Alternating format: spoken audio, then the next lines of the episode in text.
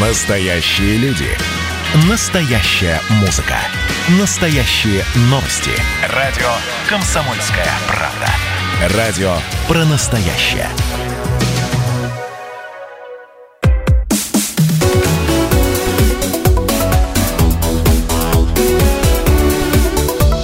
Тема дня.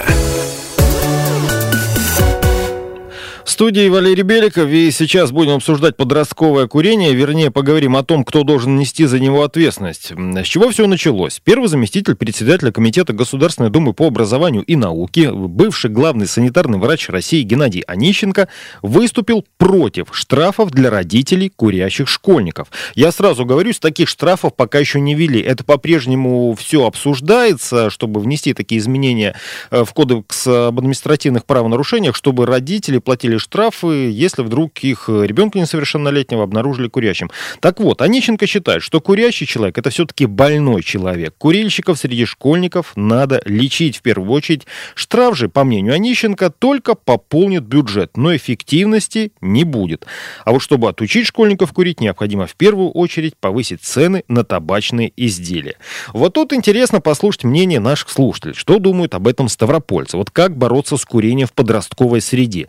Ну, имеет ли смысл штрафовать взрослых? Потому что кто-то может сказать, что да, конечно, кто как не родители воспитывают своих детей, и кто как не родители должны нести ответственность, в том числе и финансовую, за то, что где-то что-то в этом воспитании упустили.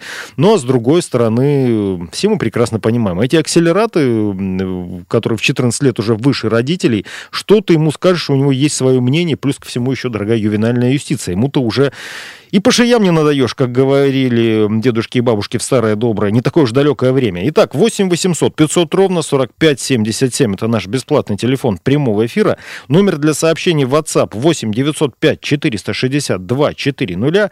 Надо ли штрафовать взрослых за то, что их дети, в том числе дети-подростки, курят? Или действительно надо делать так, как говорит э, господин э, Онищенко, детей в первую очередь надо лечить и во вторую очередь, а может быть тоже в первую, повышать цены на табак, на сигареты, вот на э, все такое. Пока вы готовите свои варианты ответа, послушаем психолога. Павел Живниров напомнил, как вредная привычка приходит э, в подростковом возрасте.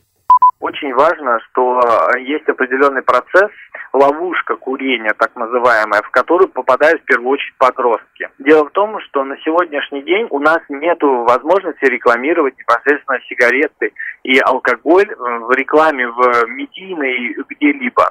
Но при этом у нас создается специально отношение к курению, где сейчас связывается, допустим, курение с некой мужественностью, взрослостью, с некими такими чертами, которым стремятся подростки, то есть быть сильными, независимыми, мужественными.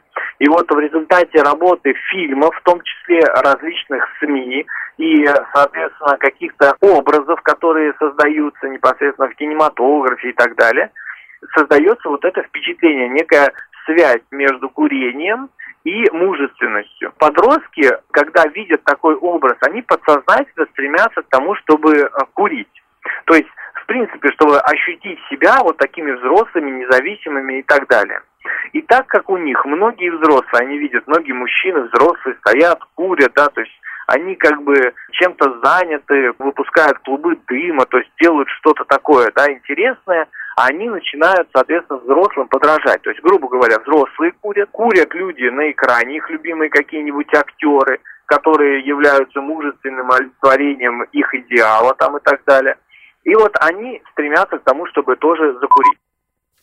Павел Живниров, психолог, ну, в общем-то, действительно, все знают, что курение вредно, но, тем не менее, положительный пример взрослых, это нас с вами, да, детей, наверное, э, этому учат, по крайней мере, со времен моей юности точно ничего не поменялось. Я напомню, что думают ставропольцы о инициативе Геннадия Онищенко, как бороться с курением в подростковой среде, можете рассказать. То есть, имеет ли смысл штрафовать взрослых или действительно сделать э, сигареты еще дороже? Вот что пишут в WhatsApp 8905 462 400 подростковое курение – это упущение родителей, не более в нужный момент примером ребенку стала улица, а не папа и мама стыд, позор таким родителям, считает Кирилл из Ставрополя. Так, э, что еще сейчас перелесну? Запретить сигареты так же, как и алкоголь на государственном уровне, и так едим непонятно что и дышим ядами. В здоровом теле здоровый дух, не иначе.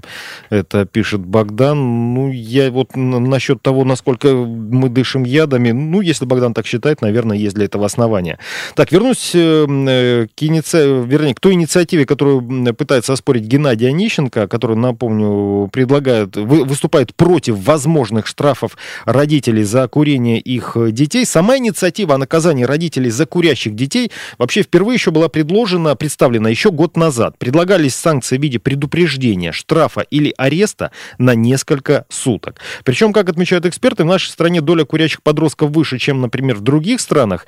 Но пока что для тех, кто нарушает антитабачный закон на детской площадке, о взрослых курильщиках речь идет, штраф э, составляет от 2 до 3000 рублей. В остальных обозначенных э, кодексом административных правонарушений, э, об административных правонарушениях местах это кафе, около школы, поликлиника, аэропорта, вокзалов, курение карается штрафом от 500 до полутора тысяч рублей. Ну и несмотря на то, что за последние 20 лет ситуация с детским курением вроде несколько улучшилась, до конца она не решена. Инициативы по ограждению подростков от разных пагубных привычек у нас появляются регулярно. И по информации сайта kp.ru около трети школьников все равно пробовали или пытались попробовать э, сигареты. Я, естественно, говорю о курении. Напомню вопрос слушателям, э, что думают ставропольцы об этой инициативе. Как лучше бороться с подростковым курением? Я так спрошу. Штрафовать родителей вот таких вот курящих э, подростков или все-таки взвинтить цены на табачные изделия до каких-то совершенно заоблачных цен? Собственно, что происходит с организмом подростка, да, ведь не, не просто так об этом говорят, ну, с завидной регулярностью.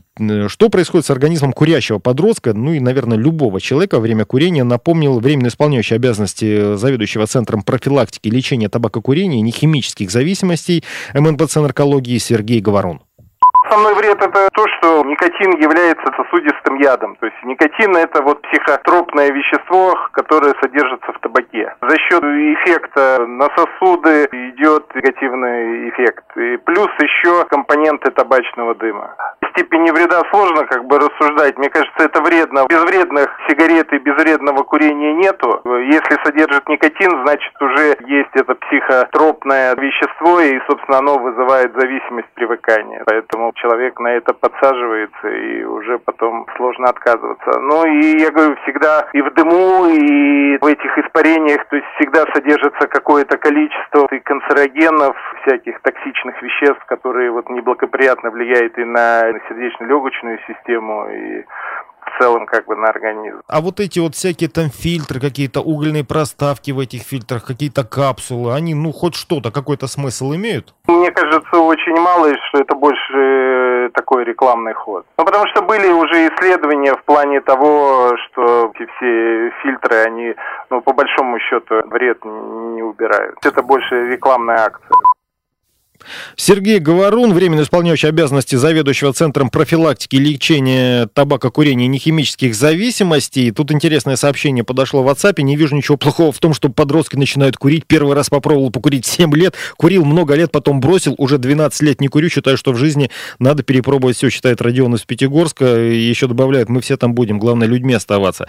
Друзья, ну, знаете, так себе позиция. Я с Родионом все-таки не соглашусь. Э, чем позже начнет человек курить, да зачем я это говорю? Лучший человек пусть никогда не начинает курить. Это на самом деле плохо. Собственно, вот врачи пока что никто не сказал, вы знаете, это полезно, вы там не будете простудами страдать и всем таким прочим. 8 800 500 ровно 45 77 это наш бесплатный телефон прямого эфира. У нас телефонный звонок. Михаил, здравствуйте. Добрый день, студия, доброе утро, слушатели. А вот у меня вопрос ведущему. Скажите, пожалуйста, а вы как считаете, курение, оно убивает, вот как на пачках пишут? Да, я это могу сказать по Убивает. себе. Бросил я курить э, тогда, когда начал откашливаться кровищей. Уж извините за малоприятную подробность. Я просто считаю, что, по-моему, просто надо ликвидировать производство этого яда. И, кстати, вот этот нарколог, который сейчас угу. выступал, а, вы вот, он что-то про табак говорил. В сигаретах уже давно табака нет. О чем он там рассказывает? Там там, там яд обыкновенный, я не знаю, ужасный яд, как хотите называть, понимаете. Поэтому просто, просто удалите. Вы знаете, не, вот тут я с вами... И некого будет штрафовать. Отчасти я с вами согласен. Единственное, что вот так вот сразу целую индустрию, которая налоги платит э, в наш с вами казну, наверное, не получится. Ладно, ну и, собственно, напомню, сегодня задавал слушателям вопрос, как бороться с курением в подростковой среде, штрафовать родителей или цены завинтить до заоблачных высот. Послушаем небольшой опрос. Его мой коллега Петр так, э, не, не успеваем мы послушать этот опрос. Ну, в любом случае, это программа «Тема дня». Сейчас уйдем на короткую рекламу, потом будет выпуск новостей. Далее в нашем эфире новый выпуск программы «Легенды Кавказа».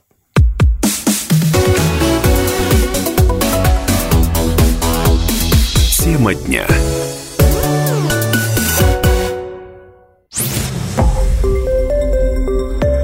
Радио «Комсомольская правда». Более сотни городов вещания и многомиллионная аудитория. Ставрополь 105 и 7 FM. Эм. Регион Кавказских минеральных вод 88 и 8 FM. Эм. Слушаем всей страной.